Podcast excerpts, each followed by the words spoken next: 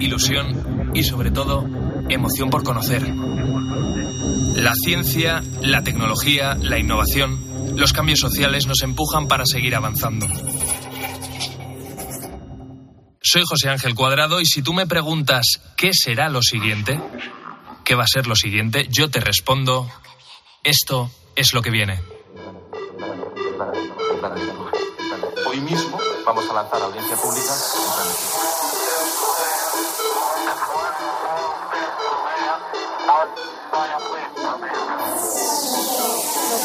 cero emisiones de CO2 en 2050.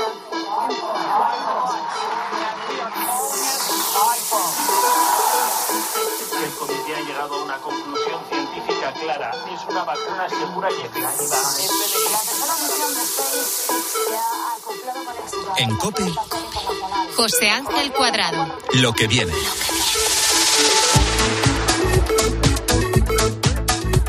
¡Ho, ho, ho!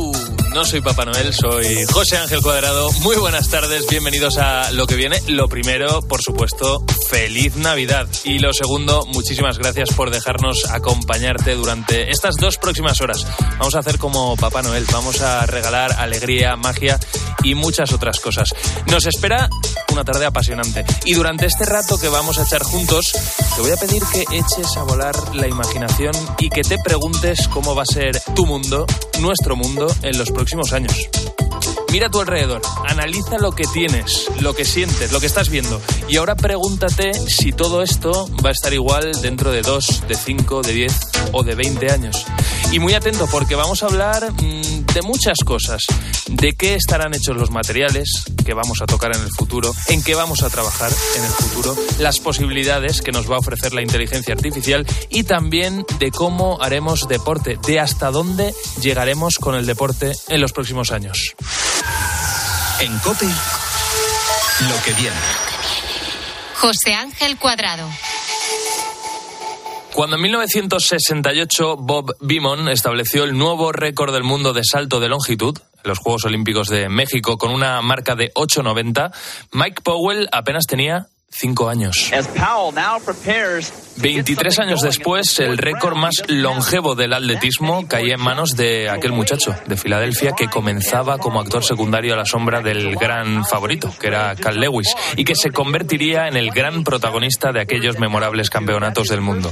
Tras un discreto primer intento, el segundo salto de Mike aquel día fue de 8.54. El concurso estaba al rojo vivo. Carl Lewis se encargó de incendiar al estadio con un cuarto salto de 8.91. Qué locura, ¿eh? 8.91. No fue récord, sin embargo, del mundo porque el viento superaba el máximo permitido para homologar la marca. Pero Powell no había dicho aún su última palabra. Haciendo gala de una concentración máxima, el atleta inició la carrera de su quinto salto seis pasos de aproximación, un vigoroso aleteo de brazos y 23 zancadas que lo colocaron a 6 centímetros del límite que marcaba la tablilla para volar.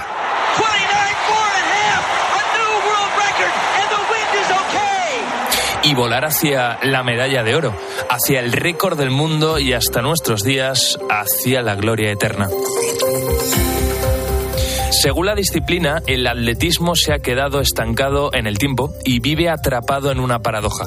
Cuando la preparación física y mental, la nutrición y la tecnología de las pistas y los materiales han alcanzado una evolución insospechada, hay modalidades que por marcas solo hacen que retroceder.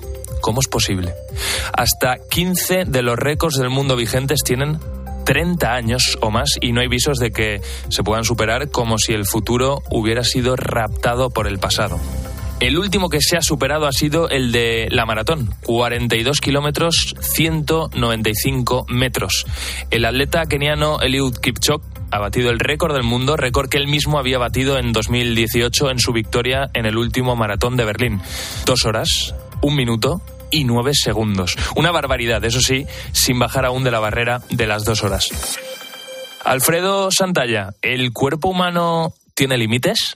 Eh, sí los tiene. Cualquier aspecto del cuerpo humano que, que ayuda a una marca deportiva tiene límites. La dificultad es saber dónde están porque muchas veces los aletas rompen lo que a priori dicen los libros de fisiología. Mm.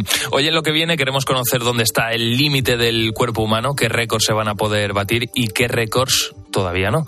Alfredo, te voy a presentar bien para que te conozcan todos los oyentes. Eres profesor de la Universidad Pablo de Olavide de Sevilla, del Departamento de Deporte, experto en actividad física, en salud, en el alto rendimiento de los deportistas. Te lanzo la primera pregunta, Alfredo.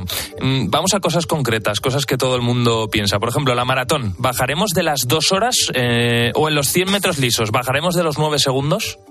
Pues es una pregunta que se ha hecho mucha gente, muchísima gente. De hecho, ha habido hasta modelos matemáticos prediciendo incluso cuándo se va a intentar romper ese récord, ¿no? Cuándo se va a batir. El último fue el 2018 de un profesor brasileño, Caio Sosa, que más o menos estudiaba cómo han ido cayendo las marcas del récord de maratón a lo largo de desde el 1915 hasta el 18. Y ha ido cayendo y este hombre describió en un artículo científico cómo en los últimos dos décadas la bajada de récord, la mejora de rendimiento en ese récord del mundo suponía más o menos en torno a 2% menos de tiempo en correr la maratón, más o menos cada año. Con lo que estos, estos, este grupo de investigadores calculaba, que además lo hacía en cuanto a la posibilidad era el Yuki Choge, el actual mal del mundo, que posiblemente entre el 2025 y 2028 eh, sería una ventana en la que el récord, el maratón, se bajara de las dos horas. Lo que ocurre es que esto fue en el 2018 y en el 2019 ha habido cuatro marcas por debajo de, ese récord. El récord se ha batido cuatro veces. Del 2019, del 2.0255 de Jerebey, que es uno de los atletas, hemos llegado en solo dos años y pico al 2.019 actual de Kipchoge, con lo cual hemos bajado en solo un año y medio, desde esa predicción hemos bajado 1,46. Con estos nuevos datos, que no tenía esta predicción matemática y teniendo en cuenta que bajar de las, de las dos horas sería solo reducir un 0,8% el tiempo actual del récord, eh, yo creo que van a acertar en la predicción. Yo creo que se va a bajar a las dos horas en torno a esa ventana 2025-2028 si no hay lesiones de los dos o tres candidatos. Alfredo, lo fundamental aquí sin duda es el entrenamiento, las horas de entrenamiento que le dedica cada deportista, pero también entiendo yo que las aptitudes físicas, ¿no? Entonces, si tuvieras que calcular esto en porcentaje, ¿cuál es el porcentaje de la condición física del atleta y cuánto es su entrenamiento para lograr una, una buena marca o para superar un récord? Vale, en maratones hay muchos factores, ¿vale? Pero el primero es genético. ¿vale? si alguien puede batir el récord del mundo bajando las dos horas, ha de ser sin duda un corredor del, del, África Negra, el África mm. del Este, el Cuerno de África, Eritrea, Etiopía, Kenia, ese tipo de corredores, porque genéticamente son superiores en muchos parámetros fisiológicos, pero también eh, antropométricos. En esto son muy buenos, pero sobre todo en lo que son muy buenos estos corredores del, África, del, cuerno de África, comparado con los caucásicos blancos u otros corredores, son en que tienen mucha mejor economía de carrera. Es decir, corriendo a las mismas velocidades que otros corredores de nivel, de élite, estos gastan menos oxígeno que los que el resto unido a la genética y, también a, estos parámetros fisiológicos, la genética condiciona también mucho eh, la antropometría. Si el lector, el, oyente, perdón, se imagina estos dibujos animados del, coyote y el correcaminos, eh, la antropometría es muy de, correcaminos. Es decir, estos corredores pesan muy poquito, tienen el, el, poco peso concentrado en el tronco y tienen las piernas muy largas y muy finas, mucho más delgadas que otro tipo de corredor. Esto que hace que una vez que la velocidad es constante, el centro de gravedad, el tronco es constante, eh, la energía que uno gasta más sobre todo en mantener esa velocidad es sobre todo acelerar y decelerar las piernas. Estas son más largas, traccionan más rápidamente y encima pesan menos, con lo cual tienen que acelerar y decelerar menos kilos de brazos y piernas. Entrenamiento, sin duda, sin duda. Eh, sí, pero la genética, o sea, ha quedado bastante claro. Es decir, yo, en, mi opinión, dudo, ojalá me equivoque, pero dudo mucho que haya un récord mundial de la media maratón que no sea de estos tres países. Lo dudo muchísimo. No, lo digo porque entonces le voy a decir al productor de este programa, Álvaro Saez, que, que él tenía en mente esto de bajar de las dos horas y está entrenando constantemente todos los días, que se olvide. O sea, que, puede entrenar todo lo que quiera, pero que lo va a tener, lo va a tener difícil. En estas zonas de África que todavía la gente se muere de hambre y hay una mortalidad infantil muy alta, es decir, sobreviven y tienen descendencia aquellos cuyos por genética sistemas inmunológicos son más potentes o cuyos genes son mucho más ahorradores de gastar menos en condiciones de, hambruna. Aparte de eso es que la cultura es muy de aldeas, es decir, hay un colegio por cada, me lo invento, 25 aldeas. Entonces son grandes zonas planas en que si el niño le toca, el niño pequeño le toca a la aldea 20 kilómetros, Pues como tiene que desplazarse todos los días, va y vuelve y lo hace corriendo. Sencillamente corriendo para ahorrar tiempo. Entonces, a mejor genética, mejor antropometría, le añades que cuando un europeo, por ejemplo, lleva, empieza a hacer series en una pista de atletismo en torno a los 10, 12 años, 15 años, eh, ese, ese, corredor de África lleva ya 10 años corriendo a veces hasta una maratón diaria. Qué interesante esto que Claro, entonces, no sé Mm. si recordáis un corredor ya... Eh, eh, Gele Gebreselassie, el, Sí. atleta de la, de la eterna sonrisa, no Sí. sé si veis las fotos, si el lector la busca en Google, verá que corre con un brazo muy, muy flexionado, tremendamente flexionado. Es que la técnica la cogió de ir al colegio corriendo y sujetar con ese brazo la mochila, con los libros. Entonces, la cantidad de entrenamiento que han acumulado estos atletas, ¿cuándo? Cuando los europeos o sudafricanos comienzan a entrenar de forma pautada, es una diferencia muy alta y además es muy alta contando con mejor antropometría y mejor genética. Alfredo, ha sido súper interesante escucharte y muy interesante analizar también esta situación en lo que viene. Eres profesor de la Universidad Pablo de Olavide en Sevilla, del Departamento de Yes. Deporte, experto en actividad física, en salud, en el alto rendimiento de los deportistas. Alfredo, muchísimas gracias. Muchas gracias a vosotros por la invitación. Seguimos en lo que viene. Esta es la parte más física del deporte, pero como todo, también todo esto tiene un componente tecnológico, de investigación. Por ejemplo, estate atento a esta historia. Hace pocos días, el ciclista italiano Filippo Ganna batió el récord de la hora. Y aunque la bici de Filippo Ganna sí que es convencional, a ojos de la UCI, lo cierto es que no tiene nada de convencional. Se trata de una Pinarello Bolide de un modelo muy concreto, un modelo valorado en unos 75.000 euros. Pesa un poquito más de 9 kilos y tecnologías de última generación presente en todas y cada una de las partes de esta bicicleta. Solo el cuadro de la bici de Gana, fabricado a medida en una aleación de escandio, aluminio y magnesio, tiene un precio de 33.000 euros. Le sigue el manillar integrado, desarrollado mediante tecnología 3D para maximizar la aerodinámica del ciclista, con un coste de 27.000 euros. Y por último, las ruedas, unas Princeton de carbono de 8.000 euros. La tecnología, por tanto, es fundamental para superarnos día a día en lo físico. Rosa Porcaz, directora de innovación del Instituto de Biomecánica de Valencia. ¿Qué tal? ¿Cómo estás, Rosa? Hola, muy buenos días. Bueno, muy bien. oye, eh, Rosa, en la industria del deporte hoy en día, mm, ¿cuánto es entrenamiento y en este caso, cuánto investigación de la tecnología? La verdad es que todos no podemos permitirnos la bici de Filipo. Seguro que han trabajado muchísimo.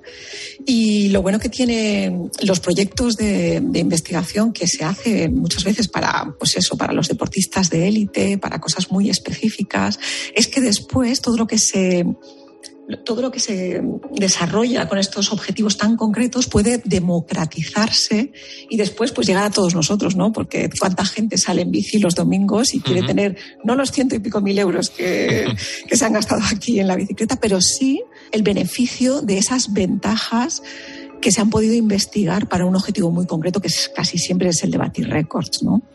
Claro, porque esto está investigado y está comprobado. Es decir, ponerse unas zapatillas concretas, yo que sé, con un determinado muelle, ¿no? O utilizar una bicicleta de un material concreto que pesa menos que, que otra, eso nos va a aligerar, nos va a hacer que seamos mejores, competir mejor. O ya no solo competir, directamente hacer deporte, pero a lo mejor ir más ligero mientras corres. Siempre vamos a optimizar todo, la combinación de materiales, la combinación de técnica y la de entrenamiento, como nos comentaba antes Alfredo.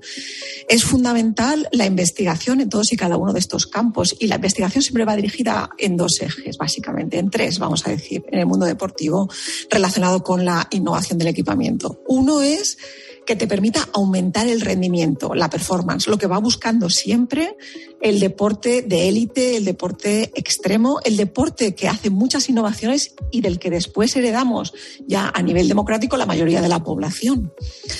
Ese aumento de rendimiento no siempre está eh, alineado con lo que sería la prevención de lesiones, que es el otro gran objetivo que, es- que se tiene como deportistas y que tenemos todos como deportistas que es poder correr mucho, si estamos hablando de running o de nadar o de ir en bici, pero conociendo bien los límites y estando protegido. Porque tú imagínate que tienes unas zapatillas para correr que, que te permiten pues, recuperar mucho la energía, pero al mismo tiempo resbalan mucho, precisamente, pues porque no se agarran, no se agarran porque si te agarras pierdes energía en el agarre, en ese rozamiento. Mm. Y luego está el tercer eje, que es el eje del confort, que no nos podemos olvidar, porque tú tienes el objetivo de que sacar muy buenas marcas, el objetivo de no lesionarte, pero también el objetivo de estar a gusto. No tanto los deportistas de élite, pero también, porque tú imagínate un piloto de Fórmula 1, ¿no? Cuando se desarrollan pues los monos, los propios monos que utilizan, que a fin de cuentas es indumentaria deportiva, pues tienen que estar desarrollados para que les encaje bien, pero también para que se puedan mover, para que su confort térmico y sus condiciones de, humedad sean las óptimas para que ni pierda energía ni se recaliente, entre comillas, demasiado. Mm. Estamos en lo que viene, ese programa que mira al futuro, le pregunta a la ciencia, a la tecnología, al progreso, hasta dónde vamos a llegar. En este caso estamos eh, hablando de hasta dónde va a llegar el cuerpo humano, hasta dónde podemos apretarle al cuerpo humano para dar lo mejor de nosotros mismos mientras estamos compitiendo, mientras hacemos deporte. Eh, Rosa, eres directora de innovación del Instituto de Biomecánica de Valencia. Precisamente estamos hablando, o estás hablando tú de investigación. En vuestro caso, ahora mismo estáis trabajando con un escáner en 4D, ¿no? Eh, exactamente para qué? ¿Qué queréis hacer con él? Muy buena pregunta. Mira, hasta ahora eh, siempre se ha medido el cuerpo humano, pues eh, las dimensiones antropométricas son fundamentales. Cuando se desarrollaron los escáneres 3D, pues ya tenías no dimensiones de cómo eres de alto, cuál es tu perímetro de cintura, de cadera o lo que sea, sino también cuál es tu forma corporal. Pero se medía solo en estático. Ya fue un gran avance para todo lo que es la indumentaria deportiva. Pero no es suficiente porque tú, nosotros, las personas, no somos ni sólidos ni rígidos ni estáticos. Somos blanditos, nos deformamos, nos deformamos cuando nos movemos unos más que otros. Y además, eh, eh, nos movemos, o sea, nos movemos y nos deformamos. Por lo tanto, las, nuestras dimensiones corporales no son unas, son unas que cambian en función de cómo nos estamos moviendo y cuál es nuestro estado físico. Entonces, ¿para qué sirven estos escáneres 4D? Pues eh, trabajos que estamos haciendo con grandes empresas punteras a nivel mundial, que por desgracia muchas de ellas no nos permiten decir el nombre. Pero tú imagínate que estás desarrollando un sujetador deportivo. Un sujetador deportivo, el, running ahora es un deporte, vamos, más que masivo y, y, y muy ya es muy igualitario, ¿no? También en términos de género. Sin embargo, pues todos tenemos partes blandas que se van moviendo y que eso, vamos a decir, va en contra tanto del confort como en ocasiones también del rendimiento. Otro de los trabajos que estamos haciendo es pues, con empresas de ciclismo.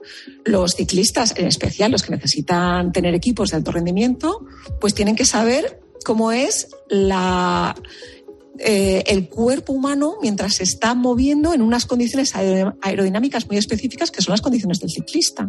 Entonces, ¿cómo es la deformación corporal, la forma corporal en movimiento cuando estás haciendo ciclismo? Pues esto también se puede registrar se puede registrar y se puede trasladar directamente pues a ese equipamiento que necesitamos todos para hacer mejor, no te digo batir los récords mundiales, pero sí nuestros propios récords. Porque precisamente una de las claves de la innovación en biomecánica y, en ergonomía, que es lo que hacemos aquí en IBV, es que el usuario, el deportista, no se dé cuenta de lo que lleva.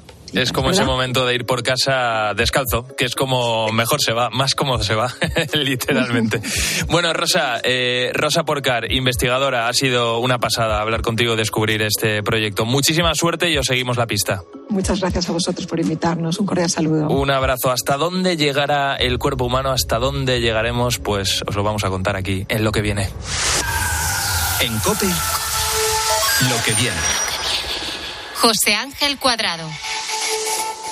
Bye. Espero que estés aprovechando este tiempo de descanso navideño, por supuesto, para hacer deporte, para sentirte bien contigo mismo, pero también para leer esos libros que con la carga de trabajo del día a día te son imposibles de leer. Ha llegado el momento de sacarlos del cajón de esa mesita de noche y avanzar con ellos. A nosotros nos encantan los libros, nos encanta leer y por supuesto queremos hablarte a ti de esos libros que más nos gustan, que son aquellos precisamente que hablan del futuro, que se imaginan el futuro como nosotros.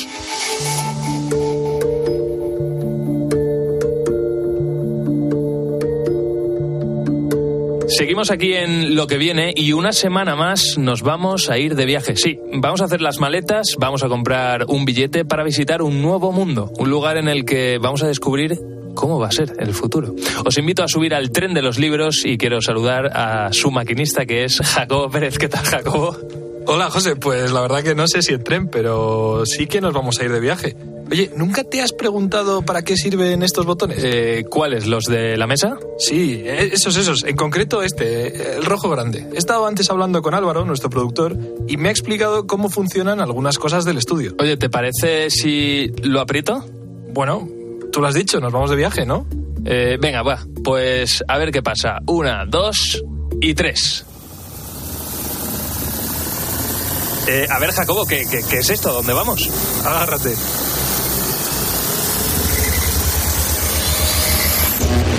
Si estás mareado, tengo vidoramina. Eh, de momento no. ¿Dónde estamos? A ver. ¿Dónde y cuándo estamos? No, no entiendo. Esto, José, es 1995 y el lugar, bueno, ya lo ves, es una carretera cualquiera de una ciudad cualquiera. Hay bastante tráfico y nos hemos metido en una novela. Ah, vale, vale, vale. Ya sé por dónde vas. Hoy, José, hemos viajado a Ensayos sobre la ceguera, un libro que escribió José Saramago, el Premio Nobel de Literatura portugués. Estamos dentro del libro literalmente. Exacto. Aquí, en este semáforo, es donde ocurre el primer capítulo y en ese coche va uno de sus protagonistas. ¿Nos podemos acercar? Claro, pero es mejor no hablar con él, ni con nadie. Imagínate que por nuestra culpa cambie algo del libro. Jacobo, que nos metes en un lío. Tranquilo, tranquilo. Hoy solo vamos a ver y escuchar lo que pasa en Ensayo sobre la ceguera. ¡Estoy ciego! ¿Qué, Jacobo, ¿qué dice el hombre del coche? Pero, ¿por qué está gritando? ¿Por qué no arranca? Se ha quedado parado ahí en el semáforo. Es la primera víctima. ¿Víctima? ¿Por qué se ha quedado ciego? Ha sido de repente. Acaba de empezar una terrible epidemia. Eh, como un virus. Lo llaman el mal blanco. Sí, es como un virus. Este pobre hombre ha sido el primer infectado y poco a poco va a ir contagiando a todas las personas a su alrededor. Esto, Jacobo, y seguro que a nuestros oyentes sí que me suena. Le están ayudando. Ese otro hombre, el que le acompaña, en realidad es un ladrón. Y cuando le deje en su casa, le va a robar el coche. ¿Le va a robar el coche a un ciego? Pero José, ¿cómo crees que se comporta la gente cuando por culpa de una enfermedad su vida se convierte en un caos? ¿Qué crees que pasaría si por culpa de un virus el orden social diese un vuelco? Parece que estamos hablando de cosas que tenemos eh, muy recientes. Y este libro se escribió en 1995. En Ensayo sobre la ceguera tenemos hasta cuarentenas, pero espera, espera, que te me adelantas. Ahora el hombre que se acaba de quedar ciego, el primero de todos, está en su casa. Le está contando lo que ha pasado a su mujer. Pero, a ver, ¿no debería ir a un médico? A un oftalmólogo. Vamos a conocerle. Y ahora, Jacobo, ¿dónde estamos?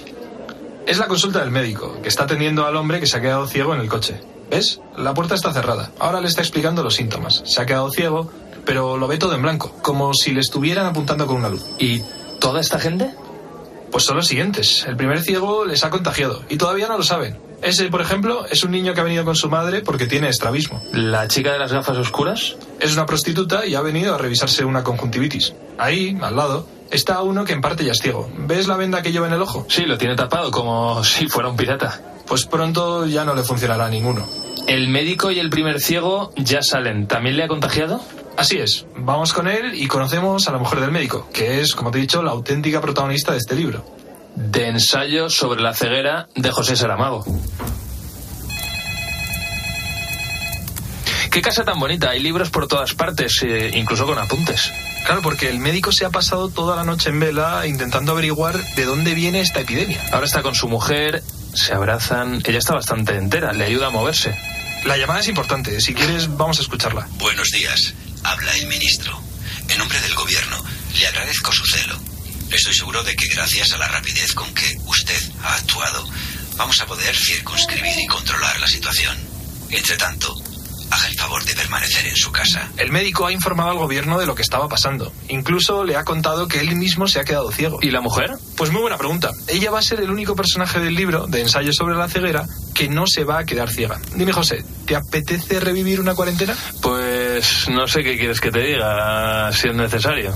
Venga, que sí, que sé que sí. Vámonos a un manicomio. Menudo sitio más grande, hay unas cuantas camas y mira, ahí está el médico y su mujer. ¿Y los demás, Jacobo, quiénes son? Me, me suenan de algo. Pues son los que estaban en la consulta. El niño, el tuerto, la prostituta. Y el otro es el ladrón del coche. El ministro de Sanidad ha decidido que hagan cuarentena en este manicomio abandonado hasta que se sepa algo más de la que poco a poco se va a convertir en una pandemia mundial. Qué malos recuerdos me está trayendo todo esto.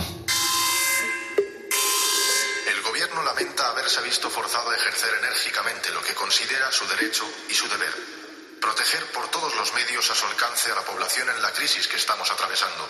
Cuando parece comprobarse algo semejante a un brote epidémico de ceguera, provisionalmente llamado mal blanco, y desearía con el civismo y la colaboración de todos los ciudadanos para limitar la propagación del contagio. El Gobierno conoce plenamente sus responsabilidades y espera que aquellos a quienes se dirige este mensaje aúman también las responsabilidades que les corresponden, pensando que el aislamiento en que ahora se encuentran representará un acto de solidaridad con el resto de la comunidad nacional. Los militares son los encargados de garantizar que ninguno de los infectados, ninguno de los ciegos, se escape. Pero ¿cómo van a vivir aquí sin poder verse entre ellos? Al menos entiendo yo que les darán de comer, ¿no? Pues los ciegos tienen la suerte de contar con la mujer del médico. Acuérdate que ella es la única que no pierde la visión, la única que no se contagia. Y sobre la comida, ¿te parece si avanzamos unas cuantas páginas y lo ves tú mismo? Venga, vamos. Seguimos en el manicomio, como ves. Ya están todas las camas ocupadas. Es que la enfermedad va a llegar a contagiar a todo el mundo. Pronto no habrá camas suficientes ni lugares de aislamiento tan grandes. El mundo entero perderá la vista. No puedo ni imaginarlo. Para eso tenemos el libro de Saramago, Ensayo sobre la ceguera. Él pudo ver, paradójicamente, el riesgo que hay en el interior de muchos hombres y de muchos de nosotros. En el libro todos están ciegos y saben que el de al lado no va a ver lo que hagan. Aunque sea un delito. Aunque sea algo profundamente inhumano. Mira, esta es una de las escenas más crueles del libro. Los militares acaban de llegar con la comida para los ciegos. Que esa gente se las arregle como pueda. ¡Vámonos! ¡Vámonos! Los soldados tienen miedo. Y mira, los ciegos van corriendo a por la comida que acaban de dejar en el suelo. Parece un grupo de zombies, van como locos a por la comida y ni siquiera saben dónde está. O sea, fíjate en los soldados, acaban de coger las ametralladoras. Los ciegos no van a saber cuándo parar. Llevan días aislados, aquí, sin comer. Esto se pone un poco feo. Jacobo, hay muchos muertos. ¿Cómo es posible? ¿Por qué unos soldados disparan contra su propia gente? Es que ya no son soldados. Míralos, salen corriendo, están desertando y los contagiados que se queden aquí nunca sabrán del todo si siguen presos o si pueden volver a sus casas. ¿Y cómo acaba el libro Ensayo sobre la ceguera? A ver, no me gustaría hacer ningún spoiler, aunque sea un libro de 1995. Lo importante un poco de esta sección, yo creo, es que la gente eh, que nos escucha se lo lea. Y quien se anime a leerlo, pues podrá seguir a la única persona que no se ha quedado ciega, es decir, a la mujer del médico, hasta un futuro en el que todos los demás seres humanos sí se contagiarán. Entonces veremos cómo se comporta la gente cuando pierde la vista de forma masiva, cuando cree que cualquier cosa que haga no tiene consecuencias. Ensayo sobre la ceguera nos habla de los rincones más oscuros que tenemos como seres humanos. Una enfermedad, una crisis global que a diferencia de lo que se ha dicho, no siempre saca lo mejor de nosotros. Y eso lo supo ver José Saramago en 1995, más de dos décadas antes de que palabras como coronavirus, pandemia o cuarentena se convirtiesen en intrusos habituales de nuestras conversaciones. Muchas gracias, Jacobo, y a por el próximo libro. Muchas gracias a ti, José. En COPE, lo que viene. José Ángel Cuadrado.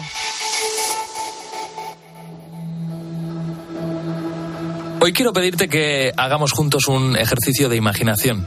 Imagínate que podemos teletransportarnos donde nos dé la gana, en solo unos minutos. Fíjate que en 10, en 15 minutos, que es el tiempo que va a durar este viaje que te voy a proponer, podamos aterrizar en varios puntos de nuestro país. ¿Para qué?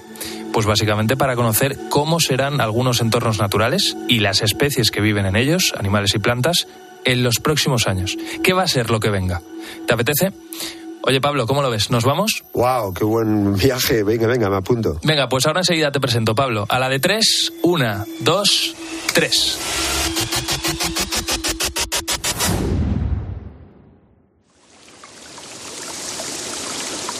Ya estamos aquí. Pablo, te presento. Antes que nada, para que él, ella, ellos, los que nos están escuchando, sepan con quién voy a hacer este viaje tan maravilloso. Pablo Vargas Gómez, eres profesor de investigación en el CSIC, en el Jardín Botánico. Conoces mucho de plantas, por supuestísimo, y conoces muchísimo también de animales. Sí, sí, soy biólogo ante todo y me he especializado en botánica, pero seguimos trabajando con muchos animales y muchas plantas y sus interacciones, que son fundamentales. Fundamentales. Estamos escuchando ya de fondo el sonido de este entorno en el que, al que hemos llegado.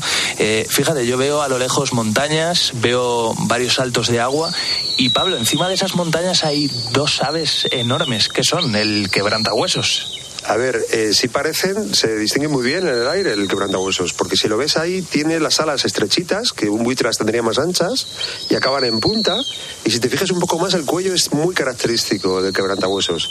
La verdad que es un animal majestuoso. ¿Cómo te imaginas el futuro dentro de 10 años, de 15, de 20 años? Muy bueno sinceramente muy bueno. Se han hecho cosas estupendas para reintroducirlo. Empieza a haber en más montañas que desaparecieron del siglo XX, que quizás sea el peor siglo que hemos tenido en la humanidad, y sin quizá.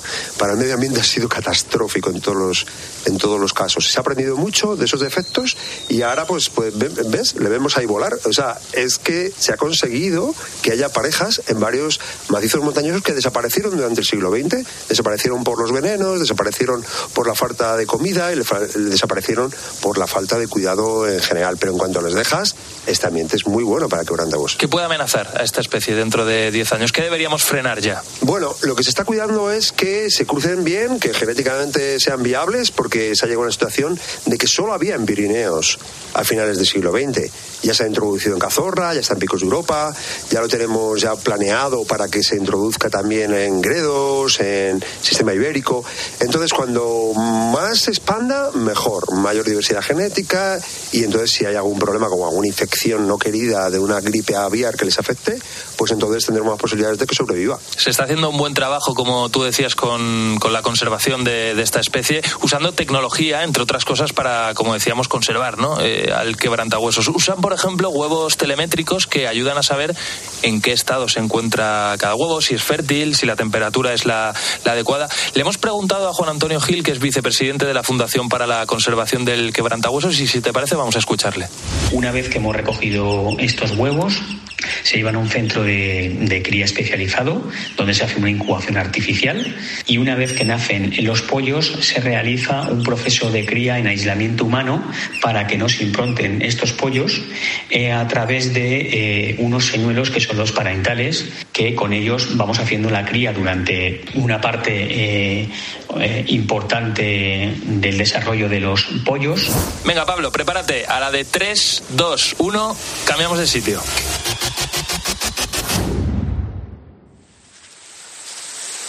A ver, eh, ostras, este entorno tiene poco que ver con el de la Sierra de Cazorla. Aquí, entre otras cosas, hace un poquito más de calor. Nos hemos venido hasta la Sierra de Andújar, en Jaén. ¿Y por qué hemos llegado hasta aquí? Pues porque, Pablo, aquí podemos hablar de eso que veo ahí en el fondo jugueteando. ¿Es el lince? Sí, sí, parece un gatito, ¿eh? Un gatito grande. con las uñas un poco más largas, ¿no?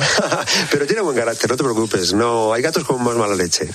¿Cómo te imaginas el futuro de, del lince? ¿Qué va a ser de este animal en los próximos años? Muy bueno.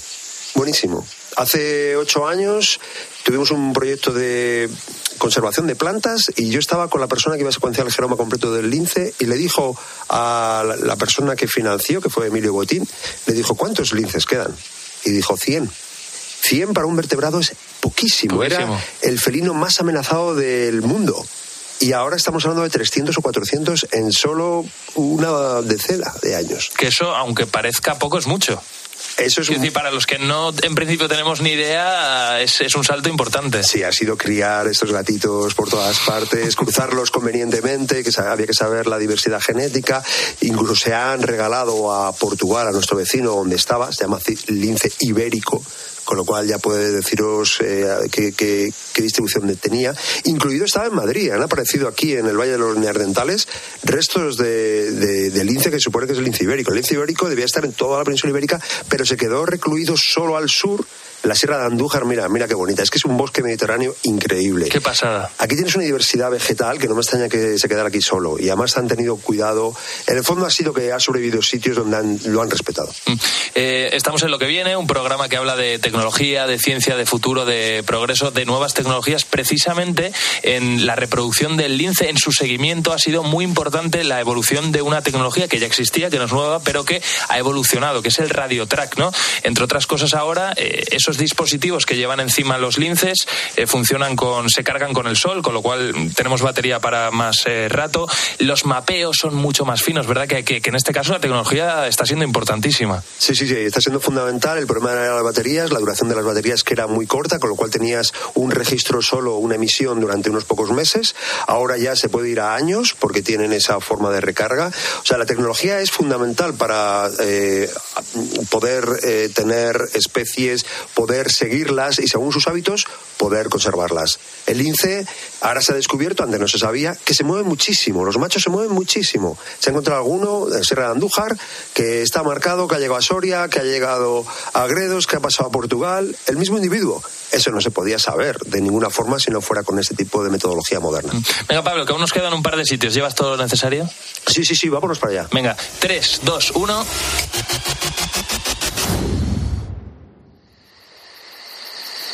A ver, a ver, Pablo, ¿qué quieres descubrirme aquí, en Cadalso de los Vidrios? Yo, yo he estado en este pueblo. Estamos en la Sierra Oeste de Madrid y aquí venimos a buscar una planta, ¿verdad? Vamos a buscarla, pero como su propio nombre indica, igual no la encontramos. ¿Cómo se llama? No me ves. No me ves. ¿Y cómo es esa planta? Descríbela. Bueno, es como un no me olvides, pero más pequeño, con características diferentes, que se ha separado de ellos hace solamente 25 millones de años.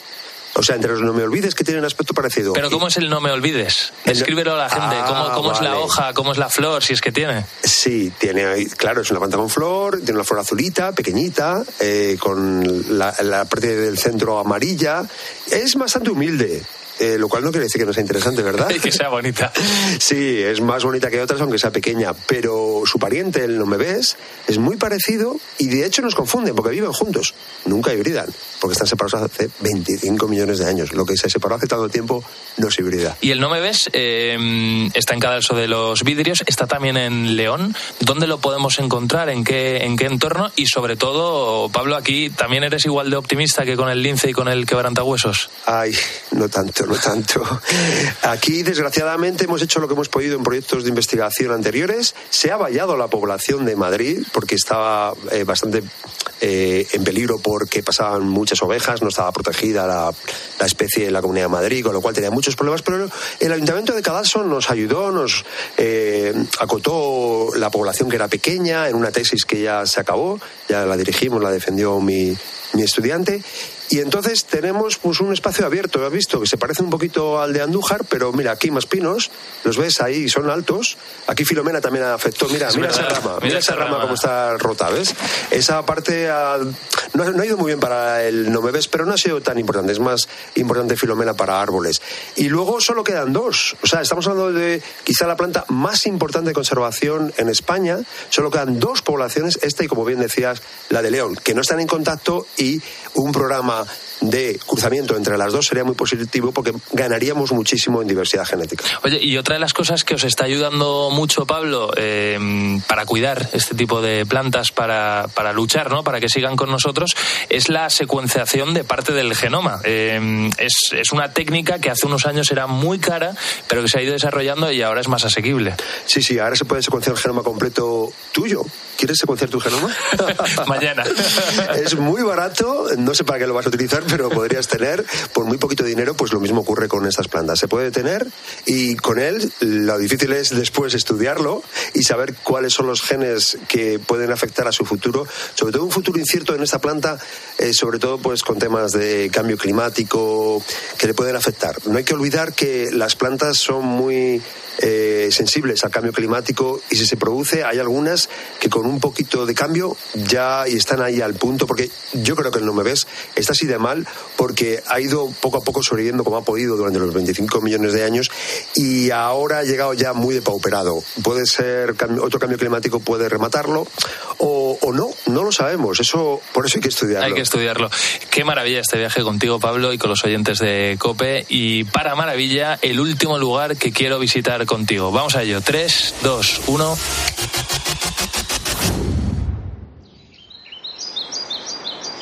Pablo, aquí nos encontramos arena blanca, arbustos, muchísimas aves de fondo. Fíjate cómo, cómo vuela Wow. esa que pasa por delante, esa garza. sí sí Estamos. ¿dónde estamos? En Doñana. Sí, eh, ahí estamos en Doñana, donde también hubo lince donde había mucha.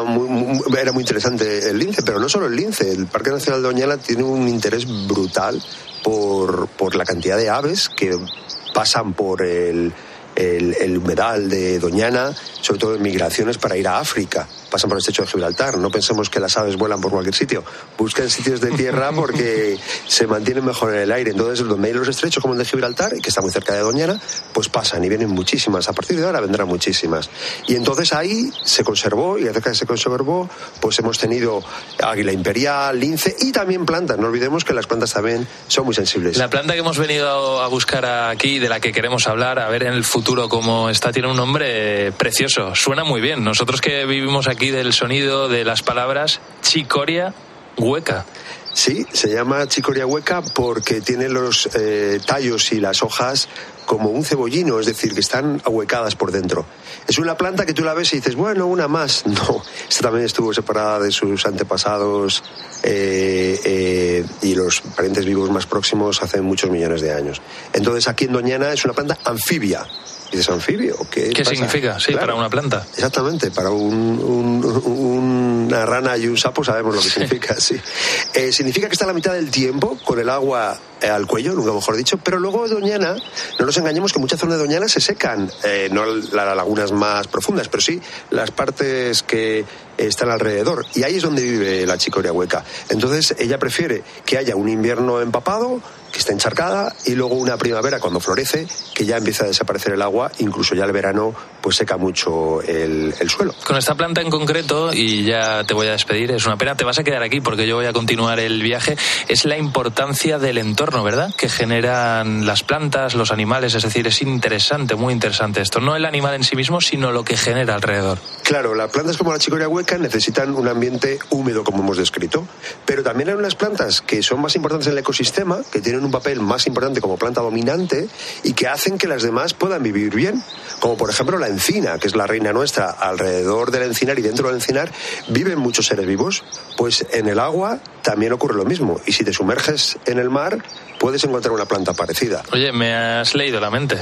¿No? Sí, yo creo que estamos pensando la misma. Porque ahora mismo me voy a dar un chapuzón. Antes de sumergirme en el mar, te doy las gracias, Pablo. Ha sido un placer hacer este viaje contigo. Pues nada, que tengas buen baño. Pablo Vargas, un abrazo. Un Hasta abrazo. siempre. Chao. Pablo Vargas se va a quedar en tierra firme, pero yo, una vez más, voy a teletransportarme a otro lugar de nuestro país. ¿Me acompañas? 3, 2, 1.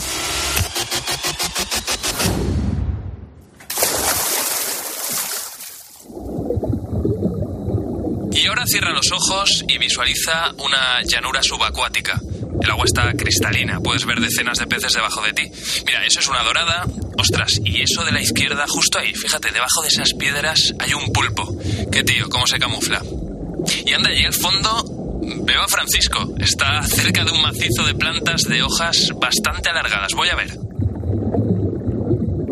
Francisco Torner, ¿qué tal? ¿Cómo estás? Muy bien, aquí sumergidos perfectamente. Eh, es un gusto. Vamos a explicarle al oyente dónde nos encontramos. Fíjate, estamos en, ahora mismo en la costa cercana a Denia, en la provincia de Alicante, y decía yo que, que te estaba viendo cerca de un macizo de plantas. ¿Cómo son esas plantas? A ver, descríbenos. Sí, nos encontramos cerca de un auténtico bosque, a diferencia de lo que muchas personas piensan. No, no es un alga, estamos ante una planta que tiene sus tallos, hojas, frutos, raíces y que forma grandes, grandes extensiones exclusivamente en el mar Mediterráneo, ¿de acuerdo? Con lo cual es un privilegio que, que podamos disfrutar de ella en nuestro mar. Es un bosque que yo siempre digo que tiene superpoderes, superpoderes en cuanto a que tiene muchísimas funciones que, que, que al final nos, nos benefician a las personas, en el sentido en que es una zona de altísima productividad. De hecho, a pesar de que es una, especie conocida como Posidonia oceánica, la propia especie, el propio ser vivo, la propia planta, genera a su vez grandes eh, extensiones donde habitan muchísimas algas, muchísimos invertebrados, peces, de forma que, que convierte eh, el espacio en una zona muy rica para lo que es la producción de, de, vida y a su vez tiene grandísimas, grandísimas funciones que protegen la costa porque forma grandes macizos que van subiendo hacia la superficie y anticipa la, la rompiente aparte de, muchísimas más otras cosas como la producción de oxígeno o la captación de, carbono del famoso CO2 que, que, estamos vertiendo hacia la, hacia la atmósfera y es responsable de este calentamiento global que estamos sufriendo y que esta planta con superpoderes tiene capacidad para atraparlo y mitigar en cierto modo el cambio climático, aparte de muchísimas otras funciones. Claro, ha resumido muy bien precisamente por qué queríamos hablar de la Posidonia, por ese poder, ese superpoder que tiene en la creación de entornos naturales.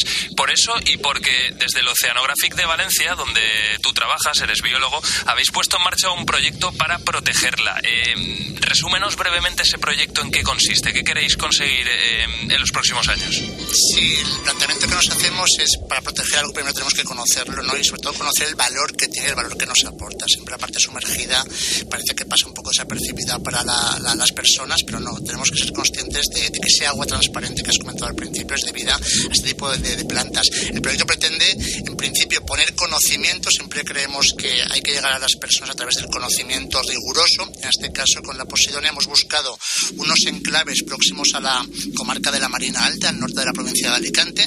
Todo esto hemos hecho en colaboración con las administraciones que son las que tienen la, gobernanza en esos espacios marinos, tanto el Ministerio de Transición Ecológica como la Consellería correspondiente en la Comunidad Valenciana.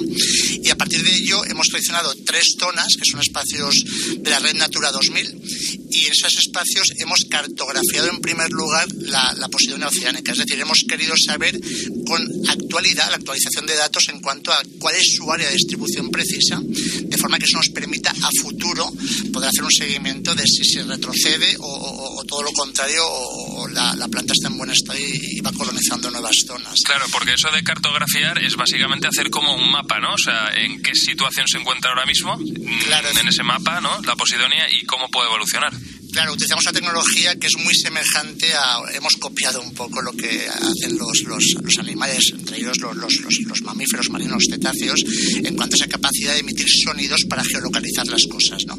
En nuestro caso, eh, hemos utilizado lo que se denomina un, un sonar de barrido lateral, que lo que hace es arrastrado por una embarcación, va emitiendo pulsos de sonidos de alta frecuencia y esa reflectividad del sonido, cuando rebota sobre el fondo, eh, forma unas dar una información acepta lo que se denomina sonogramas como mapas de sonidos que nos procesado con eh, software específico nos permite determinar el tipo de textura de lo que tenemos abajo. Nos permite diferenciar entre un tipo de hábitat u otro tipo y así diferenciamos y discriminamos de forma muy precisa dónde está la Posidonia oceánica. Francisco Torner, ha sido un gusto hacer este chapuzón contigo y descubrir un proyecto maravilloso como el que estáis llevando adelante en el Oceanográfico de Valencia. Biólogo, muchísimas gracias. Perfecto, un placer, muchísimas gracias. En COPE, lo que viene. José Ángel Cuadrado.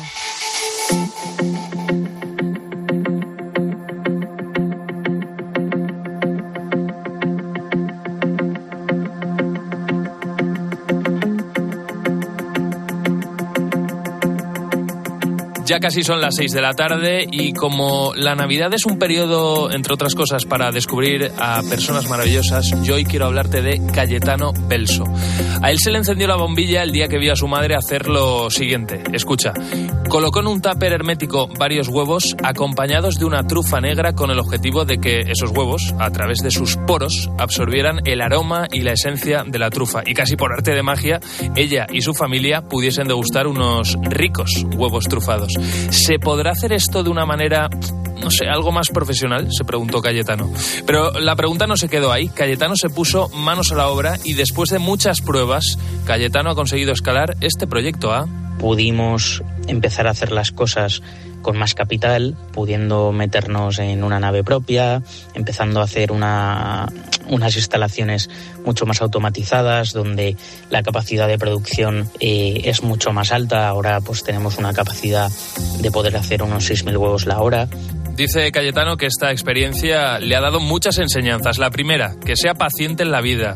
eh, también a perseverar en algo en lo que crees, a esperar tu momento. Si no tienes paciencia, estás muerto. Y ahora este joven emprendedor va a por lo que viene. De cara a principios de año vamos a lanzar los, los nuevos productos que, que vienen, que van a ser unos platos preparados eh, con huevo. Y la verdad que tenemos eh, una previsión de crecimiento bastante importante de cara al año 2023. Sirva su historia una vez más como inspiración para todos, para todos nosotros. Seguimos en lo que viene y muy atento, no te marches, sigue con nosotros porque en este día de alegría, en este día mágico, vamos a hablar precisamente de eso, de magia y de cómo va a evolucionar, de cómo va a ser en los próximos años.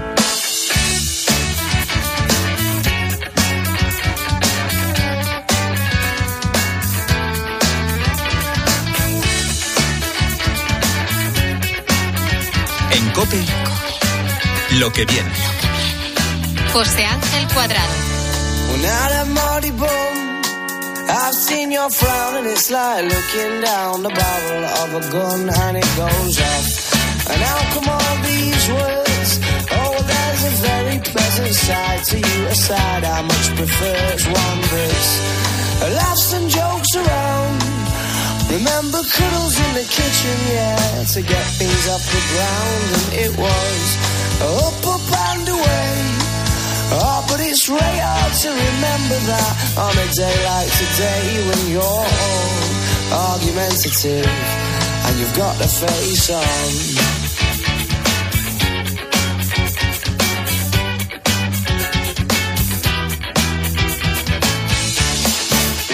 Money oh, I'm in trouble again,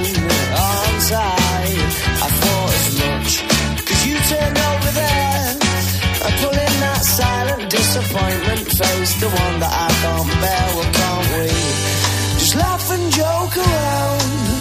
Remember cuddles in the kitchen, yeah, to get things off the ground. And it was up, up and away. Oh, but it's really hard to remember that on a day like today when you're all argumentative and you've got the face on. And yeah, I'm sorry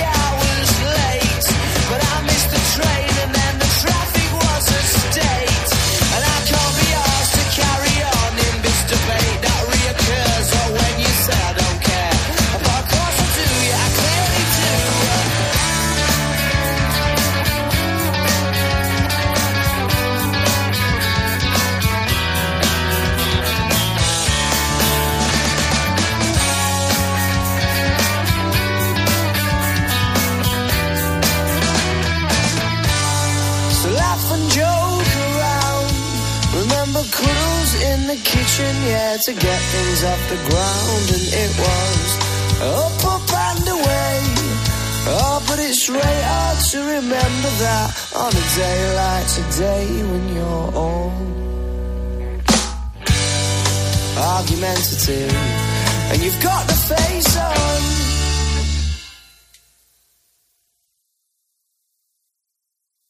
Paco González, Pepe Domingo Castaño y Manolo Lama lo dan todo. Lo pasamos de miedo. En el deporte. En el entretenimiento. En la información. ¿Con qué sale el Barça?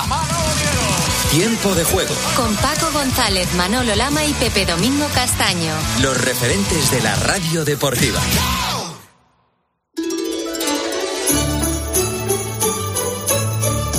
Vivimos contigo la alegría de la Navidad.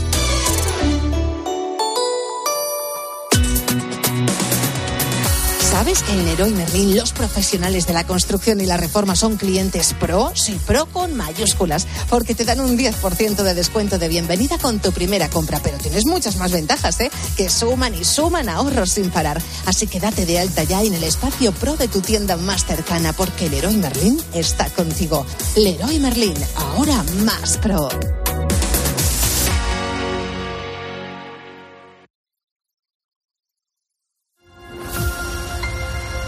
A 4.000 kilómetros de España hay familias que pasarán la Navidad a 20 grados bajo cero. sin electricidad y donde el agua potable es lo más vendido. donde la nieve se usa para lavar.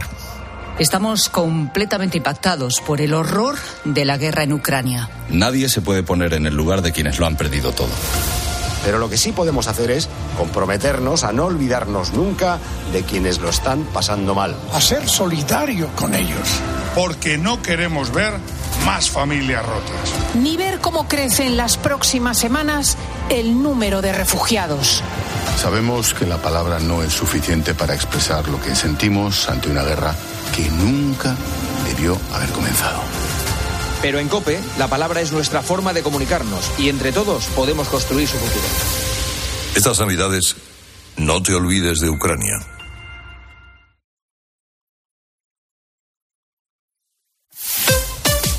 Escuchas Cope. Y recuerda, la mejor experiencia y el mejor sonido solo los encuentras en cope.es y en la aplicación móvil. Descárgatela. Estos son algunos de los sonidos más auténticos de nuestro país. El rumor de la siesta después del almuerzo. El repicar de las campanas de la Puerta del Sol. Ese alboroto inconfundible de nuestra afición. Y el más auténtico de todos. El afilador. Solo para los amantes de lo auténtico, crema de orujo, el afilador. El afilador. El afilador, el sabor del auténtico orujo.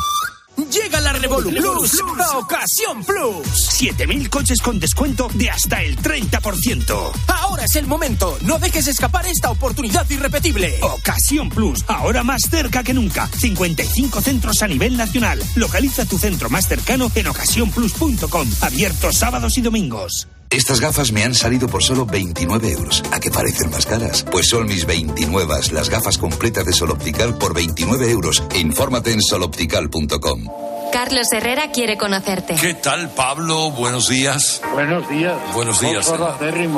Y no es el único. También Paco González, Manolo Lama, Pepe Domingo Castaño. Hola, muy buenas tardes a todos los oyentes del tiempo de juego de Y Juanma Castaño, Ángel Expósito, Pilar García Muñiz, Pilar Cisneros, Fernando de Aro. Todos ellos quieren disfrutar contigo de los contenidos radiofónicos más exclusivos a la carta. Entra ya en cope.es, regístrate y abrirás la puerta a un mundo lleno de experiencias. En una radio que también se ve.